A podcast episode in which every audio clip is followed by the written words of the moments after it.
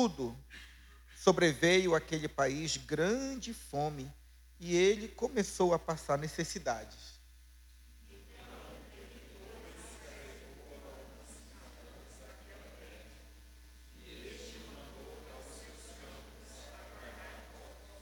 Ali desejava ele fartar-se das alfarrobas que os porcos comiam, mas ninguém lhe dava nada.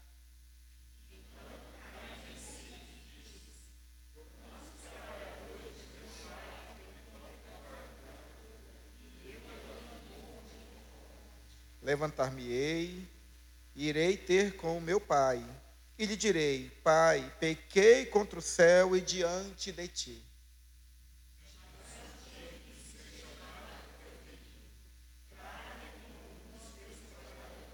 E levantou-se e foi para seu pai.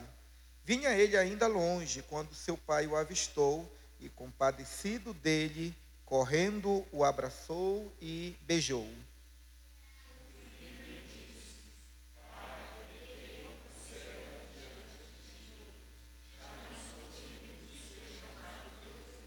O pai, porém, disse aos seus servos: Trazei depressa a melhor roupa, vestiu, ponde-lhe um anel no dedo e sandálias nos pés.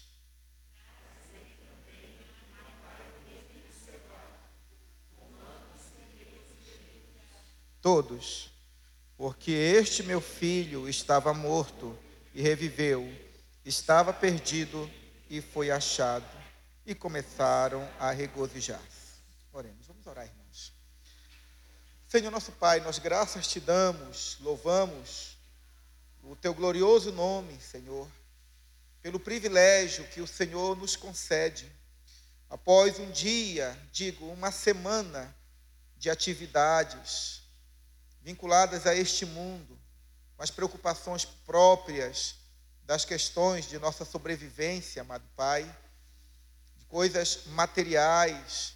E o Senhor mesmo concedeu a cada um de nós esse tempo, este espaço sagrado, para um tempo de reflexão, de pensarmos nas coisas eternas onde Cristo habita, de termos a nossa alma alimentada pelas sagradas Escrituras, Senhor, e termos aquela experiência profunda de um senso da tua presença, do teu acolhimento, que nós estamos diante do Senhor e que o Senhor está entre nós ministrando a tua graça, Pai. Dá que este tempo de estudo seja um tempo de crescimento, um tempo de amadurecimento na vida cristã, Senhor. Que a tua palavra lida possa ser compreendida por nós e que por nós possa ser recolhida, aceita, amado Pai tomada como bem precioso e, acima de tudo, como lei para dirigir a nossa vida. Pai, é o que nós te pedimos, para o nosso bem e, acima de tudo, para a tua glória, no nome do Senhor Jesus. Amém. Meus amados irmãos, nós estamos no mês de maio. O mês de maio é o mês no qual geralmente a igreja presbiteriana ela se separa para pensar sobre família, para pensar sobre ah, o propósito de Deus para a vida familiar, as atribuições que Deus concedeu a cada um dentro da sua responsabilidade, o esposo, a esposa, o pai, a mãe, os filhos, o genro, a nora, o sogro e assim por diante. Considerando que também as Escrituras nos falam sobre a vida familiar. Considerando que se alguém tem interesse pela nossa família, primeiramente, não somos nós. O mais interessado na nossa família é o próprio Deus, aquele que arquitetou, aquele que disse: Deixa o homem pai e mãe e se una à sua mulher. Deus tem interesse no nosso lar. Deus tem interesse no seu filho, na sua filha. E tem tanto interesse que ele nos deu uma escritura sagrada na qual não nos falta as mais variadas orientações a respeito do modo pelo qual nós devemos conduzir a nossa vida, a nossa vida familiar. Eu penso que especialmente nesse tempo no qual a família tem sido é, sistematicamente perseguida, em tempos nos quais nós percebemos que os valores mais básicos da vida cristã têm sido questionados pela sociedade, nós temos que reservar tempo para pensarmos sobre a nossa vida familiar. Nós temos que reservar tempo para, mais uma vez, olharmos para as pessoas que estão ao nosso lado e vermos, à luz das Sagradas Escrituras, se a nossa vida, se o nosso comportamento, se o nosso dia a dia reflete exatamente aquilo que Deus espera de cada um de nós. Nesta manhã, eu gostaria de convidar a vocês a refletirem comigo, especialmente na figura paterna. Esta figura que na nossa cultura não recebe tão destaque como a figura materna. Essa é uma questão cultural, né? O Dia das Mães, geralmente ele é mais florido, ele é mais esperado do que o Dia dos dos pais. E contra fato não há argumentos, né? Na própria religião, a figura materna, ela se efetiva, ela se mostra, né? A Maria, a mãe, a mãe de Deus, né? Maria, a nossa mãe, como é, geralmente na cultura popular católica se faz presente. De fato, existe até, conversando com uma, uma conterrânea minha, ela disse: Israel, não tem como nós não negarmos. A cultura é, paraense é uma cultura materna. São as mulheres que estão lá conduzindo tudo. E aí eu olhei como paraense, fiquei olhando e eu tive que admitir que também na cultura paraense em específico, a mulher ela desponta, ela está presente, ela é apresentada, né? E diante desse aspecto cultural que nos rodeia, é natural que alguns homens, ou não poucos homens, minimizem a sua postura como pai, como esposo, como filho, e não se perceba como alguém de grande valor aos olhos de Deus e na composição da sua família. Talvez hoje, talvez hoje, eu digo talvez, seja um tempo para nós homens, mais uma vez, à luz das Sagradas Escrituras, solitariamente na presença do Senhor, pensarmos, o tempo de nós pensarmos sobre o nosso papel, a nossa importância e o trabalho que nós devemos exercer, executar dentro de nosso, de nosso lar. Pensando nisso, eu escolhi o texto de Lucas, capítulo 15. O texto de Lucas, capítulo 15, é um texto soteriológico. Sejamos presbiterianos, não é não, índio? É um texto soteriológico, é verdade. Fala sobre a história de como é que Deus executou tão grande salvação na nossa vida.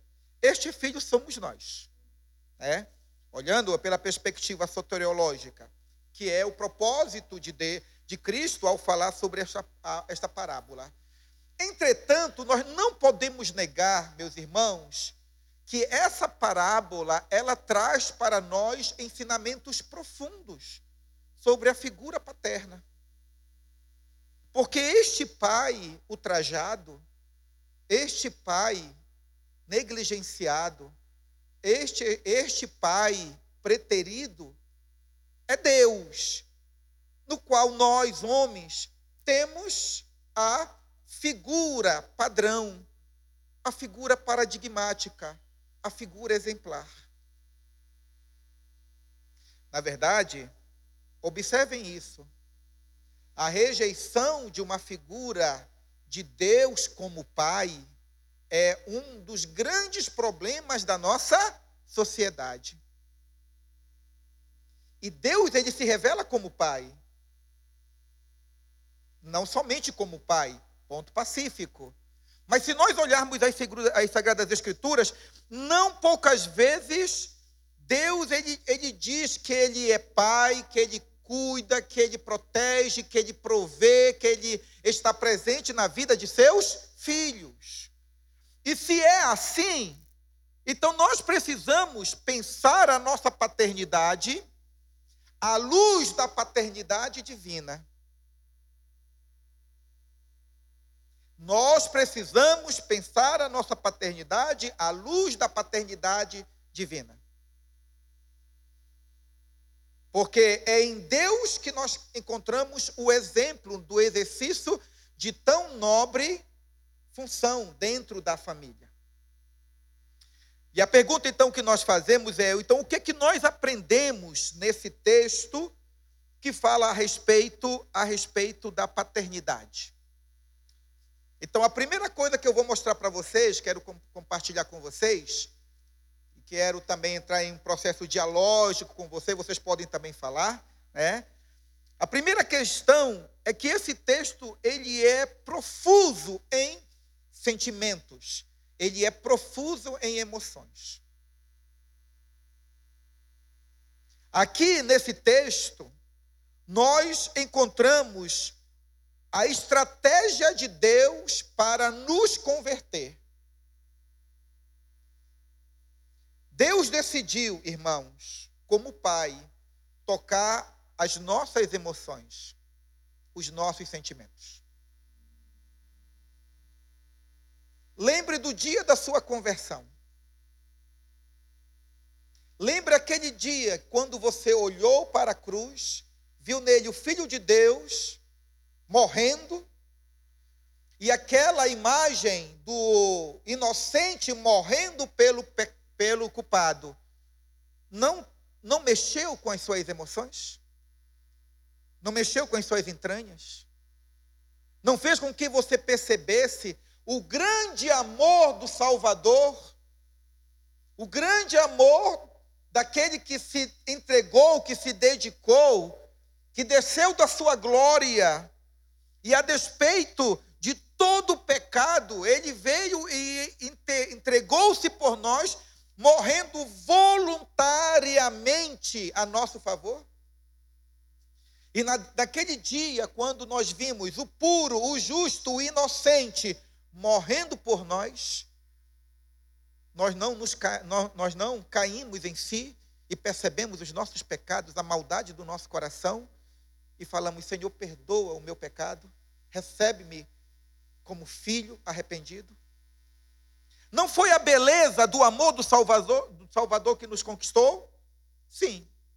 Mas quando nós olhamos esse texto aqui, nós vamos mais uma vez perceber Deus falando de um homem que amava o seu filho ou os seus filhos, que cuidou de cada um deles, que trabalhou firme, dando a eles a subsistência necessária e tendo recursos a mais para dar para os seus filhos também, e que, vendo o seu filho após um período de distanciamento proposital, a partir do filho, esse, esse pai ele avista o seu filho ao longe e ele correndo, ele o abraça, ele beija, ele é dadivoso, ele é generoso, ele recebe com todos os carinhos e com todas as proteções que um, pode, que um pai pode dar para o filho.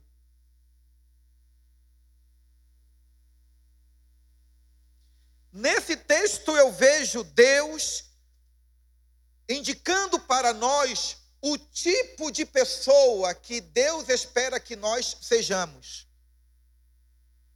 Que tipo de pessoa, meu irmão? Então eu digo, alguém que tem a alma aberta para as afetividades, a alma aberta para as emoções, a alma aberta para o amor, a alma aberta para a saudade, a alma que não se deixa vencer por uma cultura na qual apresenta o homem como ser que é simplesmente, ah, vamos colocar assim, ou é o bruto, ou é aquele que é dado apenas à racionalidade, aquele que não tem afetividade, porque a afetividade poderia, na mente de alguns em determinada cultura, indicar alguma fragilidade no caráter ou no modo de comportar ou de conduzir a família. Em Deus não há essa crise.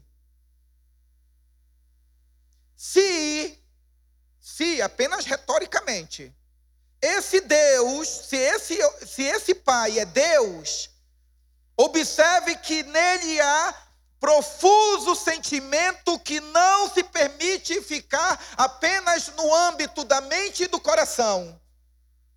Tal era o sentimento desse homem ou desse pai para com o seu filho perdido, que ao longe ele ver o filho, ele ainda é capaz de ler a, a, a fisionomia do seu filho, o trejeito do filho andar, aquilo que passaria despercebido por qualquer outra pessoa. Quem está passando lá ao longe?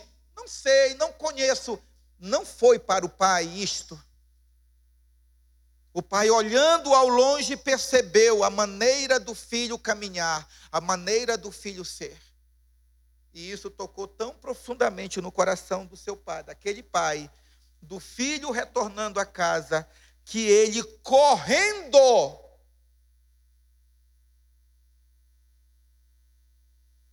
mostrando que na, no coração do pai havia premência, havia desejo profundo de externar um mundo de emoções e de saudade que ele estava sentindo pelo seu filho. Não encontro nenhuma amargura, não encontro nenhum ressentimento, eu não encontro nenhuma indignação de um pai que viu o seu filho dizendo: Morra e me dê a. A o que, gente? A herança. A minha memória está fraca. Não foi retórico, não. Eu tinha esquecido a palavra herança. a herança. Um, um, pai frontalmente ofendido. E não me diga que não me diga que foi uma ofensa pequena. Porque foi o pedido da própria aniquilação do pai. E foi a, a, a, verbalização clara de que os bens materiais tinham mais valor para o filho do que o próprio pai. Então, a primeira questão que eu gostaria de dizer para vocês aqui é para todos aqui é que nós precisamos resgatar os ternos afetos para os quais Deus nos criou, irmãos. Deus nos criou para ternos afetos, para o amor, para a saudade, para a misericórdia, para a compaixão, para a empatia. E aí o que que ocorre? O que que ocorre é que em nossa caminhada como seres humanos no dia a dia, nas experiências da vida. Nós, criados à semelhança, à imagem e semelhança de Deus, dotados com a capacidade de amar, nós gradativamente nós vamos nos embrutecendo por vários motivos, pelas experiências da vida, por uma cultura, né, familiar que nós herdamos, Menino, para de chorar. Homem não chora. Já ouviram isso? Já ouviram isso? Talvez você até hoje esteja convencido isso, a respeito disso, que homem não chora. E que talvez durante a sua vida você perdeu a oportunidade singular de trazer ou de deixar uma marca indelével na alma do seu filho e da sua mãe ou do seu pai, que já partiu. Meu irmão, você está me machucando. Sinto muito. Você tomou a decisão por isso. Por não amar. Você perdeu a oportunidade de chorar diante do seu filho, diante da sua filha. Perdeu a oportunidade de abrir a sua alma diante deles e mostrar a sua humanidade.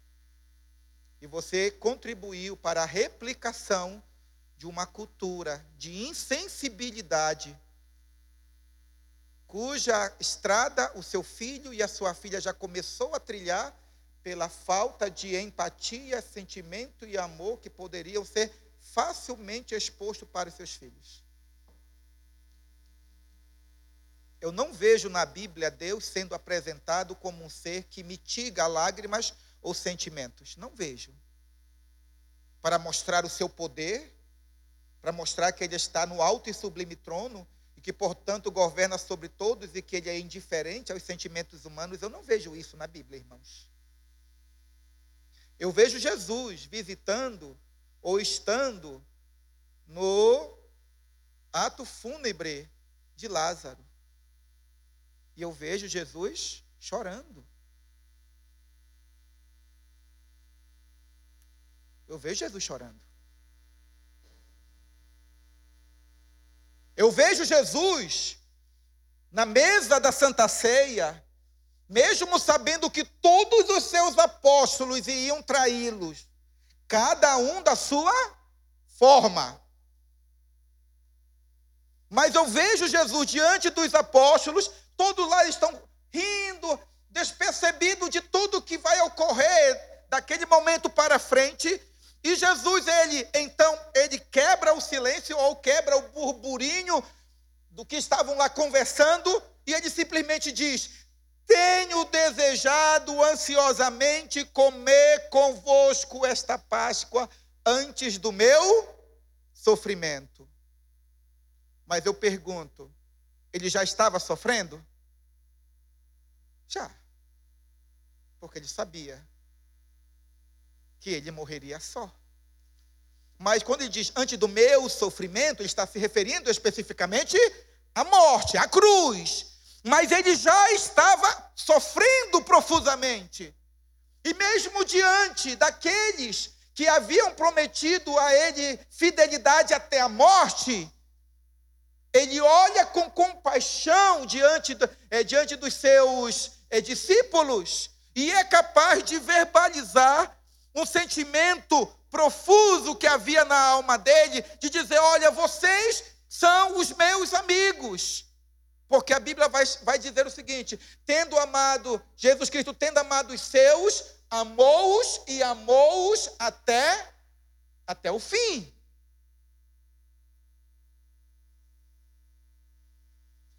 Então, essa é a primeira verdade que eu encontro aqui quando nós estamos falando sobre família. No ambiente familiar há espaço sobejo para a demonstração de afeto, de amor, de proximidade.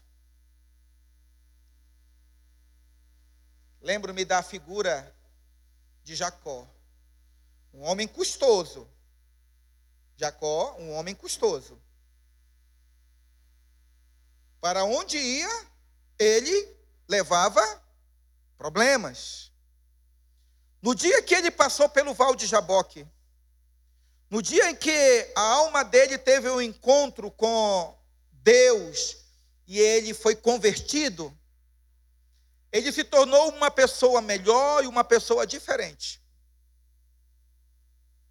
No dia que os seus filhos cometeram uma loucura de matar outras pessoas, ele, para proteger os filhos, vamos sair daqui, senão vai, vai ocorrer uma carnificina.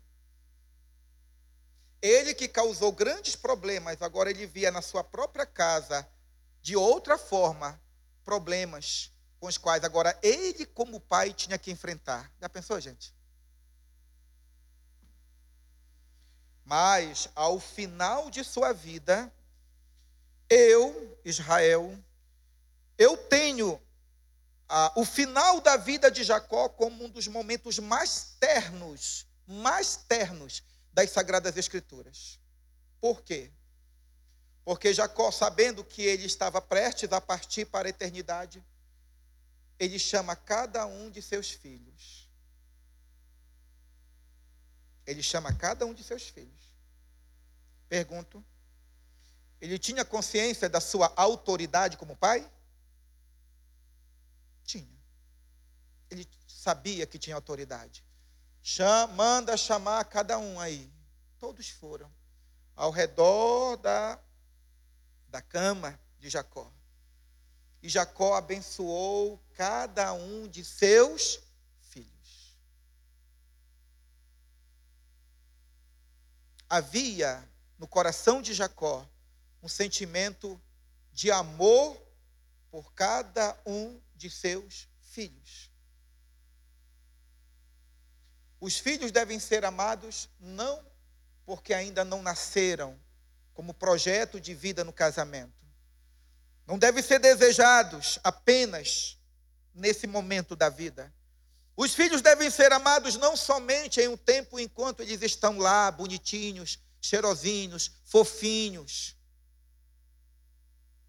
Os filhos foram dados por Deus para nós, para amarmos eles enquanto nós estivermos neste mundo. É uma posição que nós só neste mundo deixamos de possuir quando Deus nos chama para a eternidade. E se nós estamos dentro dessa missão, e eu digo para aqueles homens que já são pais, e para aqueles homens que hoje me ouvem e que serão pais, eu digo que um dos mais preciosos privilégios que Deus nos concedeu não é de ficarmos mandando nos nossos filhos, mostrando a nossa autoridade paternal, e nem cerceando os seus sonhos, ou querendo viver nos sonhos dos nossos filhos, às vezes até retirando os sonhos deles e colocando os nossos, e tornando-os infelizes na existência. O nosso maior desafio ou mais a mais bela missão é amarmos os nossos filhos e deixarmos por este amor uma marca tão profunda que mesmo quando nós partirmos, nós continuarmos existindo dentro deles, na boa memória, nas lágrimas do dia dos pais, na saudade profusa, quando você olha para um abotoador de terno antigo, e aquilo que para uma pessoa é coisa comum, aquele abotoador, é ainda a materialização de um homem que fez diferença na sua vida. É isso, é essa a nossa maior missão, irmão. E aí então, continuando no texto, a Bíblia não somente fala de que a figura paterna ela deve ser uma figura que é, ama os seus filhos, mas o texto vai nos mostrar uma outra questão aqui, irmãos, que paralelamente a este amor que o pai pode demonstrar para com os seus filhos, existe a dura realidade da imaturidade dos nossos filhos. Existe a dura realidade do pecado que habita também neles e que também habita em nós, e que muitas vezes que nós como pai nós nos esquecemos. Os mesmos desatinos da nossa juventude que nós cometemos, também os nossos filhos, eles potencialmente podem passar pelos mesmos desatinos, pelas mesmas imaturidades, e talvez até pelas mesmas loucuras, pelas mesmas loucuras. É claro que quando eu digo isso, eu cogito a possibilidade de você ter sido uma boa criança, sem histórias mirabolantes para contar, eu cogito a possibilidade de você ser um bom adolescente, um bom jovem, sem histórias mirabolantes para contar. Eu cogito nesta possibilidade. Que nem todo mundo na adolescência e na juventude teve histórias né, mirabolantes. Mas considerando em média, e você trazendo à memória as suas experiências, a sua história. Pondere sobre a sua história particular e olhe para o seu filho. Porque as mesmas tentações, as mesmas dificuldades, as mesmas oportunidades pelas quais você passou, potencialmente o seu filho também está passando. Talvez lá você teve a sabedoria para se desviar de alguns perigos, de alguns vícios, de alguns problemas. Mas, quem sabe, o seu filho, que está na caminhada desta vida, talvez não tenha a mesma sabedoria ou não, não recebeu o mesmo, o mesmo aporte emocional ou espiritual para se desvencilhar de determinados problemas. E dentro dessa dinâmica, você pode, em um determinado momento da vida, ter a tristeza do seu filho se voltar para você e você olhar para o seu filho, para a sua filha e haver um certo sentimento de estranhamento diante destes que se olham, mas que não se reconhecem. Onde, estará, onde estava aquele bebê tão fofinho, cheirosinho e bonitinho? Onde estará aquela criança que, quando eu chegava, saía correndo e abraçava a minha perna e olhava para mim e dizia: Papai. Isso não ocorre com todos os lares, eu sei disso. Mas ocorre. E ocorre sem que nós percebamos esse estranhamento. Esse estranhamento, irmãos, esse distanciamento, ele não é uma realidade que se constrói num vácuo histórico. Ou seja, ela não ocorre do nada, da noite para o dia. Um filho, uma criança, ela não, não amanhã, não dorme à noite com você abraçada, e você abraçado com aquela criança, e já de manhã aquela criança já é um adolescente, já é um adulto e já não tem mais nenhuma relação afetiva com você.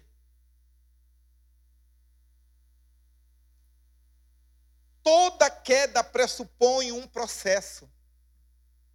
Todo distanciamento afetivo é um processo. São ações mínimas ou a falta delas. Percebem? Ou pode ser o embrutecimento na palavra, o embrutecimento na ação, ou pode ser, na verdade, a negação de qualquer relação afetiva, amorosa, ou qualquer contato físico. Lembro-me do meu ditoso pai, quando eu, na adolescência, paraense gosta de uma rede, né? Depois de almoçar, fica lá se embalando. E daí o papai se deitou na rede. Isso foi um, um, momento assim bem, bem é, é, marcante na minha vida. Né? Papai deitado na rede, eu fiquei por lá. Aí o papai olhou assim: Deita aqui, meu filho. Aí eu olhei aquele homem grande, né? Cheio de pelo, né? Aí eu achei aquilo aquela coisa estranha, né? Aí ele olhou para mim, o papai teve essa acessibilidade. Meu pai era um homem austero, ele era austero. Os antigos sabem o que eu estou dizendo, né? certo? Então, sinto, ele dizia assim: quem prova do meu pirão. Alguém sabe completar esse poema? Ninguém sabe, sou eu, sou eu que sei esse poema. Quem prova do meu pirão, prova do meu cinturão. Era o que ele dizia para a gente, né? Meu pai era um poeta, irmãos. Certo? E o meu pai teve a sensibilidade para perceber o que estava ocorrendo. Ele disse: Meu filho, é seu pai. Vem cá, vem, caboclo. E aquilo quebrou, me quebrou por dentro.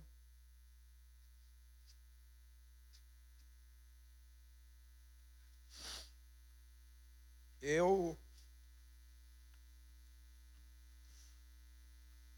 Eu choro, irmãos.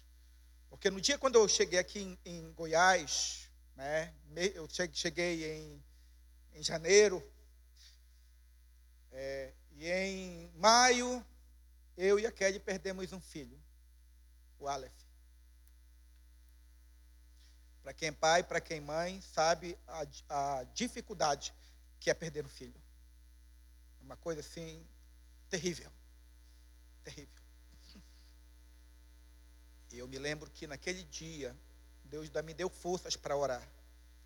Tiramos todos os bibelôs, deixamos a, a cama limpa, né? Sua cama lá. E oramos.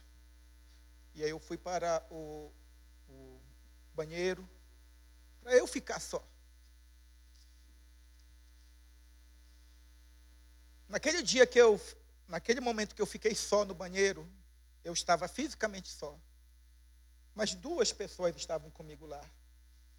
Primeiro, Deus, aquele que, que é o consolador de toda a alma. Mas naquele dia também, eu me lembro que eu chorei profusamente, querendo o colo daquele homem cabeludo, barbudo, para dizer para mim: meu filho, está tudo bem. Eu estou aqui.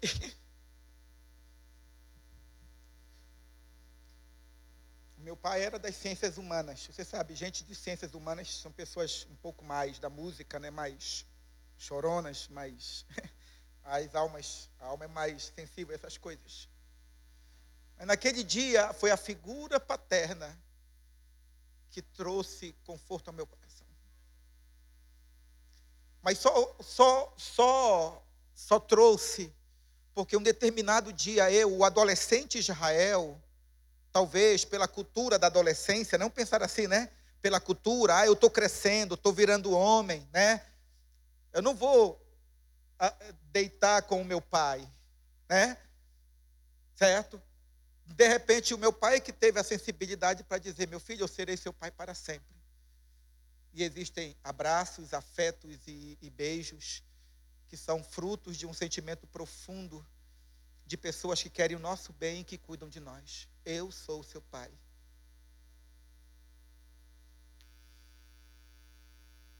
Eu penso que talvez, talvez, né, colocando com essas possibilidades, se eu me distanciasse do meu pai, seria um passo pequeno, né? Um passo pequeno. O caboclo Israel disse: Não, pai, deixa eu ficar aqui. Era um passo meu. Me distanciando do meu pai. Se o meu pai não insistisse, seria um passo dele para trás. Percebem? Estão entendendo? Eu dei um passo para trás, mas o meu pai não deu um passo para trás. Meu pai deu um passo para frente e disse: Meu filho, deita aqui, é o papai. Não há divórcio entre pais e filhos que ocorre da noite para o dia. Todo divórcio é um processo longo e doloroso, de ações mínimas e de ações brutais também. De ação e omissão.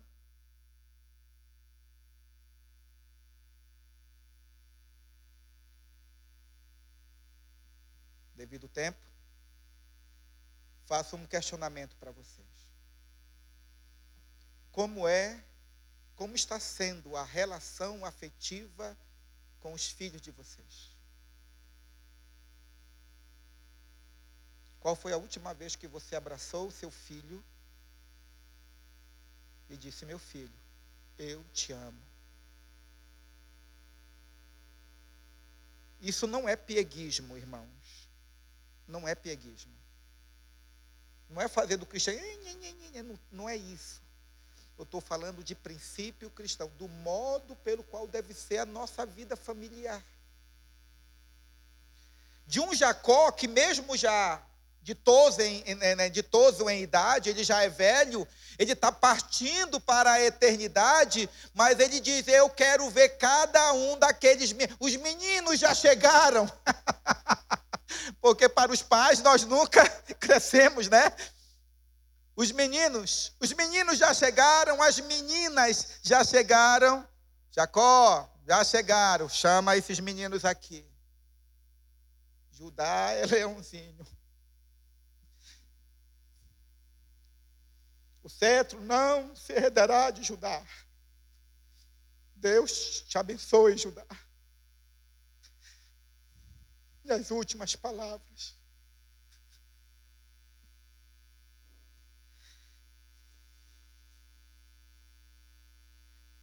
Esse pai que é Deus, ele se viu sendo, passando pelo divórcio, o divórcio do filho em relação a ele, mas nunca dele em relação aos filhos. Você está aqui. Você está aqui, meu irmão, a minha irmã, porque Deus nunca desistiu de você.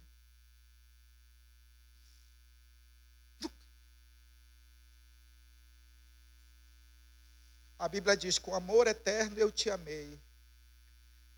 Por isso, com benignidade eu te atraí.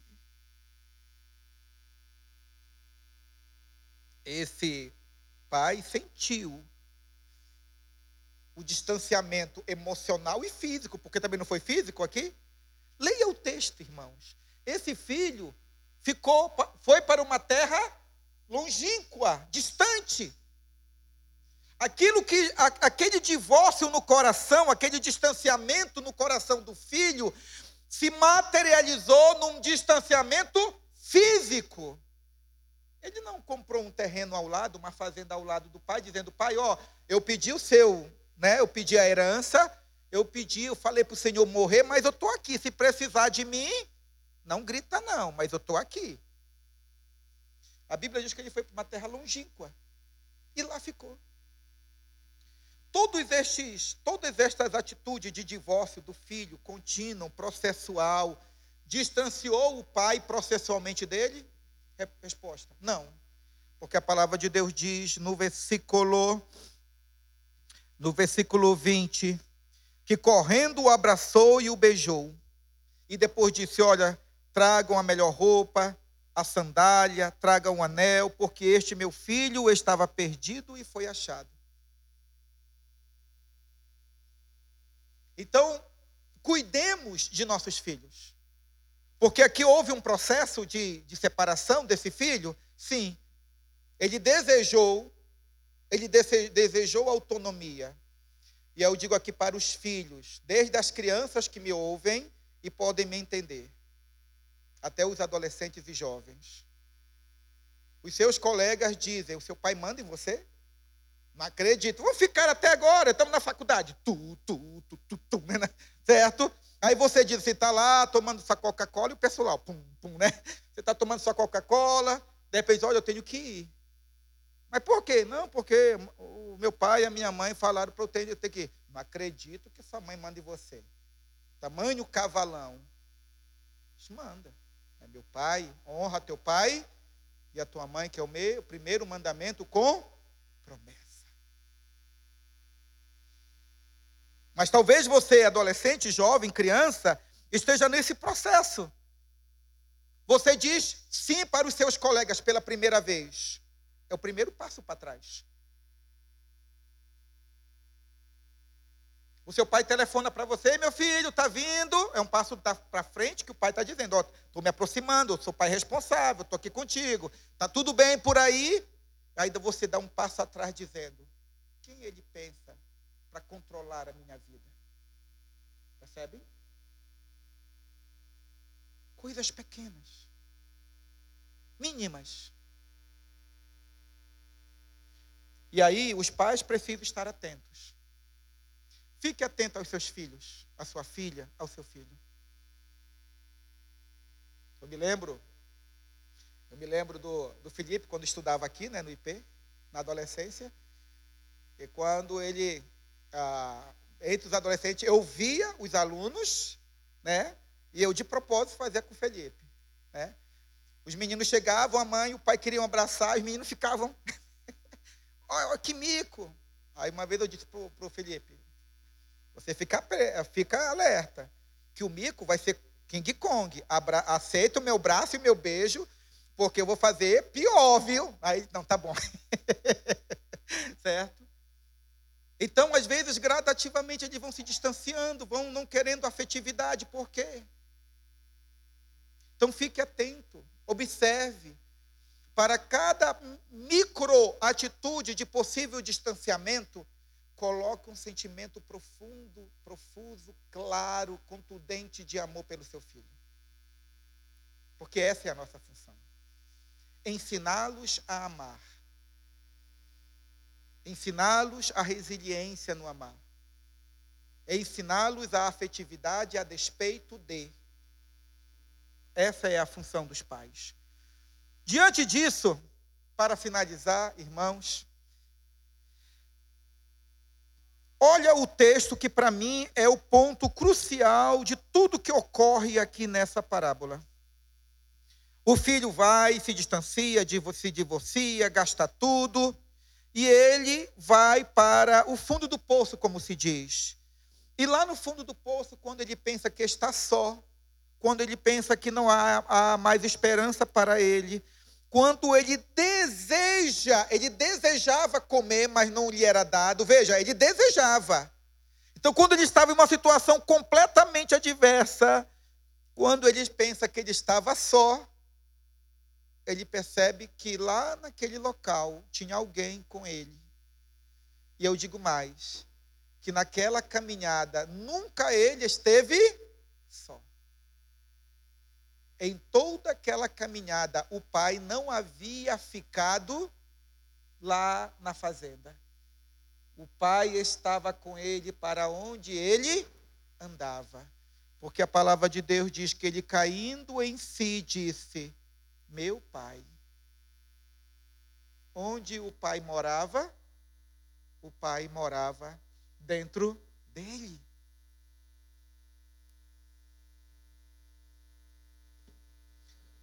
Você pode dizer assim, Israel, meu irmão, eu trabalho de manhã, de tarde, de noite. Israel, eu estou preparando uma casa tão bonita para os meus filhos.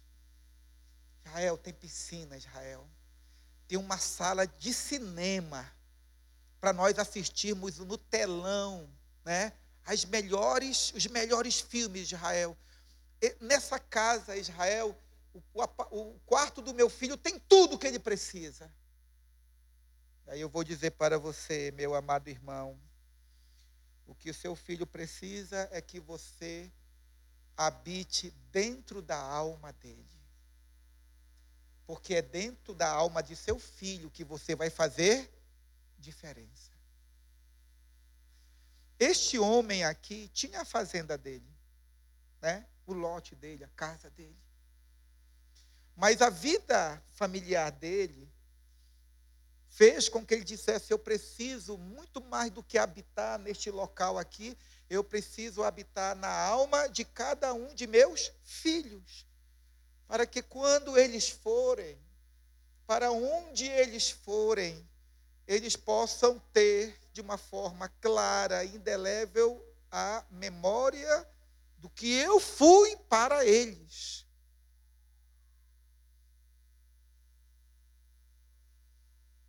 Aí eu pergunto então para vocês, meus amados irmãos, vocês estão colocando o alicerce firme da moradia de vocês na alma de seus filhos?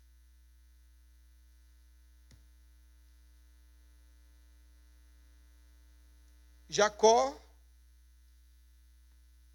ele, até o último momento da vida dele, ele fez ele planejou deixar uma marca na vida de todos os seus filhos. Chama cada um dos meninos. Deus te abençoe, Deus te abençoe, Deus te abençoe, Deus te abençoe. Eu não tenho dúvida que esse momento ficou na memória dos, dos homens de Deus, da tribo de Israel, durante até o último dia quando Jacó partiu para a eternidade, digo, quando Judá partiu, quando Benjamim partiu para a eternidade, a figura do pai Jacó, do patriarca Jacó, ficou marcado na mente deles. Eu, aqui e ali, ainda lembro do meu ditoso pai. Eu volto para Santarém, eu leio os, as mensagens do WhatsApp, e eu vejo os meus filhos, digo, os meus irmãos, lembrando de nosso ditoso pai de várias formas. Ah, o papai gostava disso. Ah, o papai fazia isso. O papai falava aquilo outro. A história deste, deste pai que salva e que acolhe o seu filho é a história de um pai que deixou marcas indeléveis. Quando o filho pensava que estava só, a lembrança do pai salvou aquele filho o Pai justo, o Pai bondoso. Percebe? Quem é esse Pai? É Deus. ele nos dá um exemplo de que tipo de pai nós devemos ser. E eu, para finalizar, faço uma pergunta, que é uma pergunta que deve fazer com que vocês é, pensem isso durante toda a vida de vocês. Quais lembranças afetivas vocês estão deixando na mente e no coração de seus filhos? Quando falar sobre o meu pai, quais são os atributos com os quais eles vão relacionar você? Ou no dia da adversidade, no dia do perigo, no dia do perigo, no dia da adversidade, quando você, como pai, não estiver próximo do seu filho para protegê-lo, o que é que ele poderá recorrer na sua memória afetiva a respeito de você que pode trazer a ele a sensatez e que pode livrá-lo dos perigos deste mundo? Oremos, irmãos.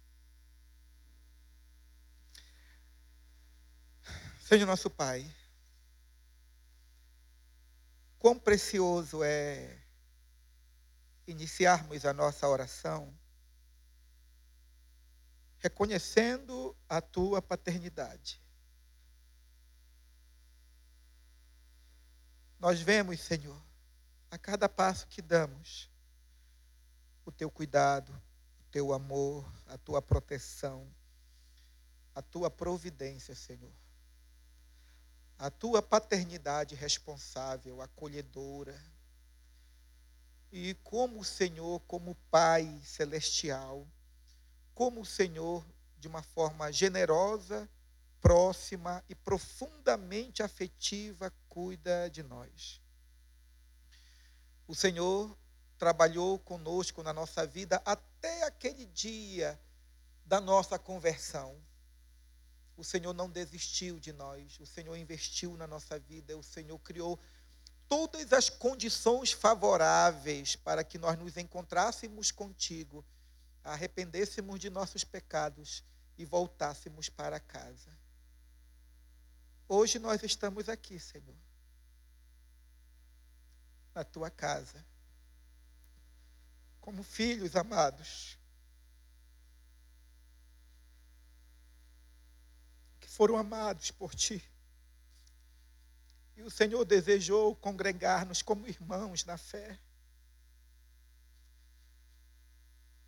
E o Senhor bondosamente nos conduziu para o centro do teu querer, Pai. Como é desafiador a missão de ser pai. Existem jovens aqui que ainda terão o privilégio e a missão de ser pais.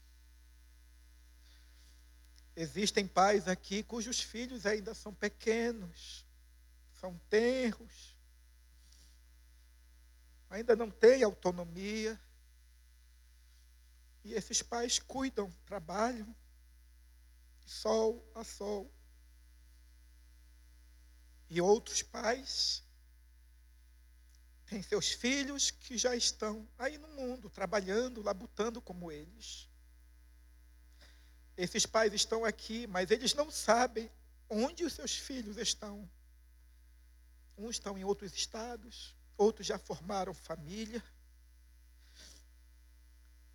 Mas, Senhor, no nome de Cristo, ensina a estes jovens que ainda não são pais o que significa ser pai. E a nós que já somos, quer seja de filhos tenros ou de filhos que já têm a vida adulta, Senhor, ensina-nos a paternidade responsável. Abra os nossos lábios, Senhor, para nós falarmos para os nossos filhos do nosso amor para com eles.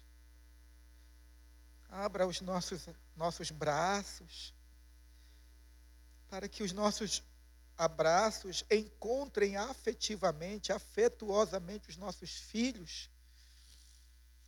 E que por esses comportamentos e palavras nós estejamos construindo aquela singela, mas poderosa habitação na mente, na memória afetiva e no coração de nossos filhos. Enquanto oramos com, com eles e por eles, que eles possam ter em nós uma referência boa, positiva, de uma paternidade que não se deixa vencer pela imaturidade deles, que não se deixa vencer pelo distanciamento deles, que não se deixa vencer nem pelos pecados deles, Senhor, mas uma paternidade responsável que afirma uma aliança de amor e que espera que no tempo certo, no tempo do Senhor, os frutos desse amor paternal se efetivem, se mostrem pelo retorno de nossos filhos santos e consagrados a Ti. Pai, é o que nós te pedimos para o nosso bem e, acima de tudo, para a tua glória, no nome do Senhor Jesus. Amém. Deus abençoe.